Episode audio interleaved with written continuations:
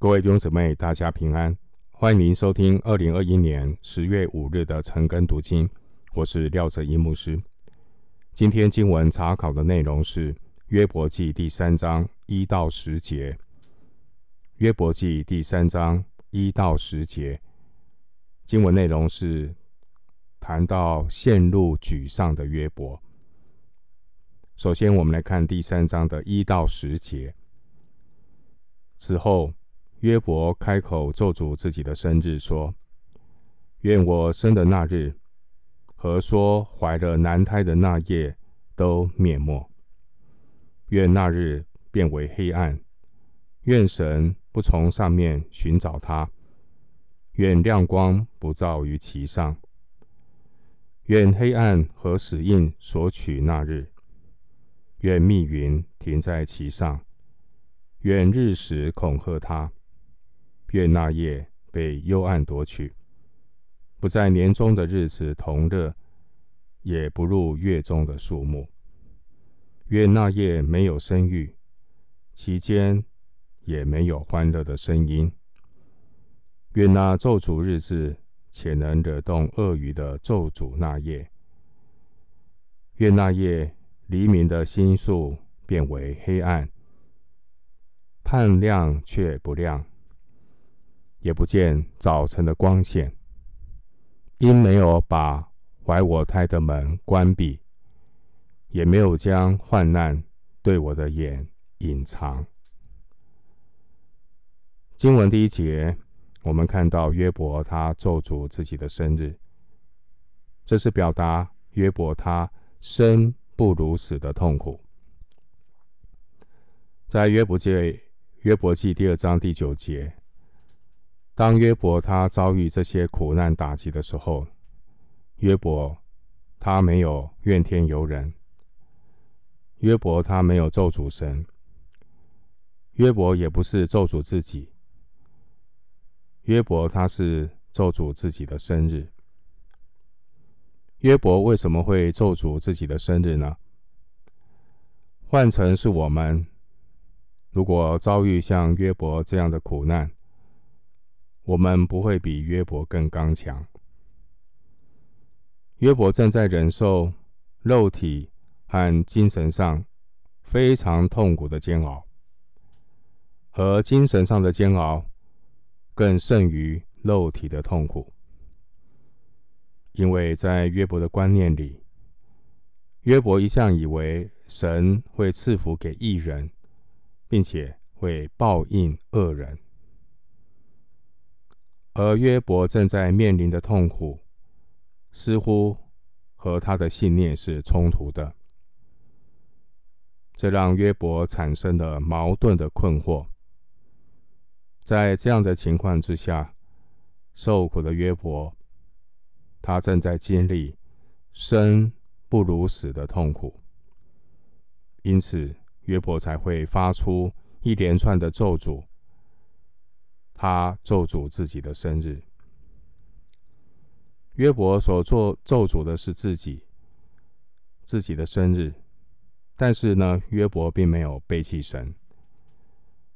撒旦以为约伯会背弃神，其实撒旦看错了。约伯记第三章的内容是约伯与他三位朋友对话的一个前言。约伯记第三章是约伯他第一篇的哀歌，文体是诗歌的题材。我们顺带提一下关于约伯记的题材，在约伯记中，只有第一章、第二章以及四十二章的七到十七节是散文的题材。其他约伯记的文体都是诗歌的题材。经文第六节说：“不在年中的日子同乐，也不入月中的数目。”这是指约伯认为他生日的那一天是多余的，最好可以从日历当中消失。经文第七节提到没有欢乐的声音，这是指没有庆祝孩子出生的那种快乐的声音。经文第八节有鳄鱼，它原文的翻译是利维坦。这个鳄鱼是古代中东神话中巨大的海兽，可以参考诗篇七十四篇十四节。以赛亚书二十七章第一节，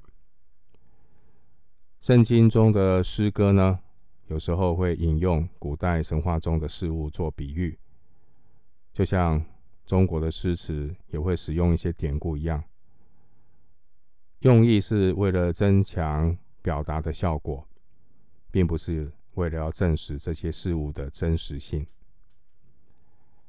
经文第九节提到黎明的星宿，这是指。黎明时分所出现的金星和水星，约伯和他的朋友们经过了七天七夜安静的时间，而忍受痛苦的约伯按耐不住了，约伯的情绪跌到谷底，约伯从一个。忍受苦难的约伯，变成一个充满悲愤、焦躁的约伯。所以约伯一开口，他就是咒诅自己的生日。约伯很困惑，他也不明白，像他这样一个敬畏神、对罪恶有警觉性的人，为何苦难会临到他？但约伯。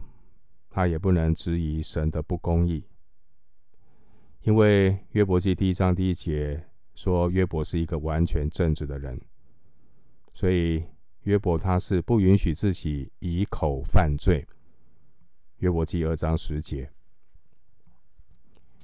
约伯他不能咒诅别人，他也不会亵渎神，但是他身上的皮肤病。持续的让约伯在痛苦的煎熬当中，约伯处在这么大的压力和痛苦中，约伯几乎快要被压垮了。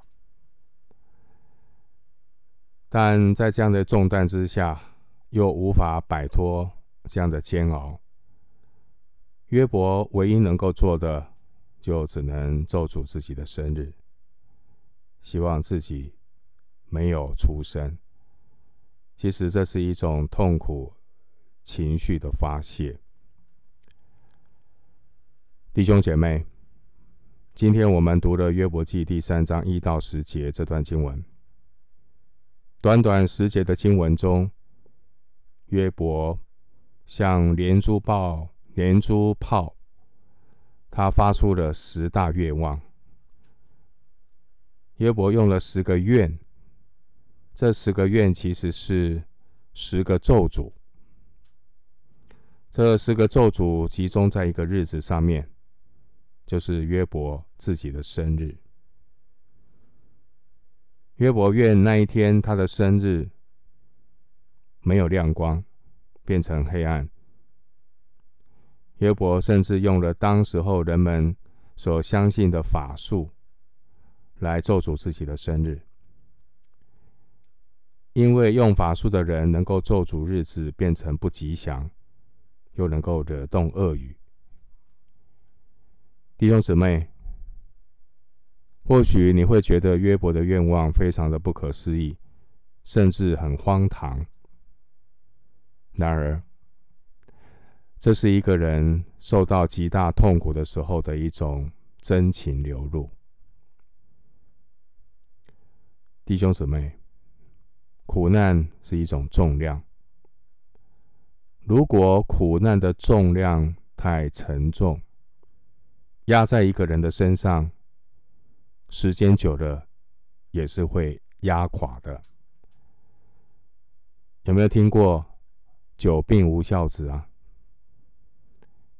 人在苦难中，他真正需要的是承载苦难的力量。如果没有承载苦难的力量，苦难的重量迟早会把一个人压垮。我们求主赐下力量，牧师也是为你祷告，求主赐力量给你，特别求主赐给你智慧和忍耐的力量，让你可以胜过人生苦难的重量，去承载那个重量，不但不会被压垮，而且能够安然的走过。我们今天经文查考就进行到这里，愿主的恩惠平安与你同在。